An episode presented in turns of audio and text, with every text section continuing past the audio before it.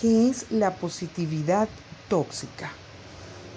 Es imponernos una actitud falsamente positiva, sobre generalizando un estado feliz y optimista, sea cual sea la situación, silenciando nuestras emociones negativas.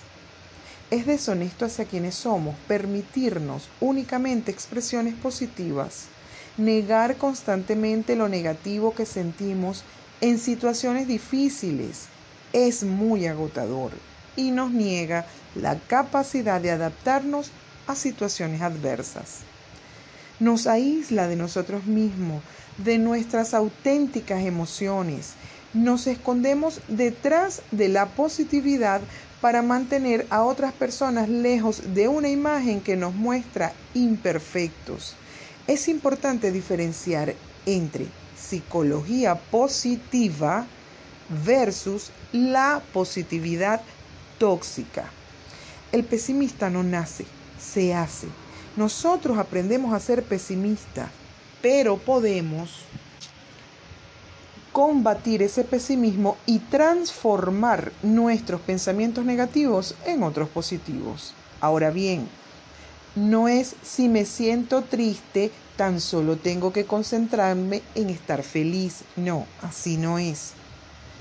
Pues de hacerlo, es probable que caigas en la trampa de la positividad tóxica, porque para trabajar en las emociones negativas no puedes ignorarlas, debes primero aceptarlas. Enfocarse en los aspectos positivos de las diferentes situaciones que van ocurriendo en la vida puede ser terapéutico y constructivo.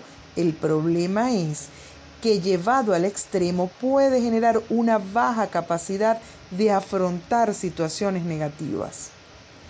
La psicología positiva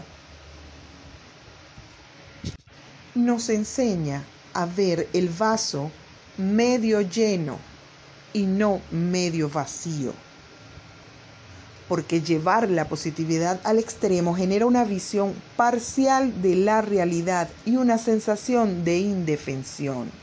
Es allí donde aparece la positividad tóxica.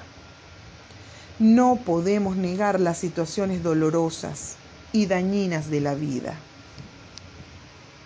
Detectemos signos de positividad tóxica.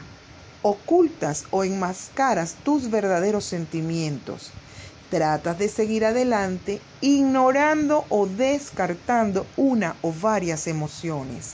Te sientes culpable por sentir lo que sientes. Ten presente que sentirse mal es válido. Minimizas las experiencias de otras personas con citas o declaraciones que te hacen sentir bien. Tratar de darle otra perspectiva por ejemplo, podría ser peor la situación en la que te encuentras, en lugar de validar tu experiencia emocional. Avergüenzas o castigas a otros por expresar frustración o cualquier otra cosa que no sea positividad. Ignoras las cosas que te molesta con un es lo que es. ¿Cómo te afecta esto?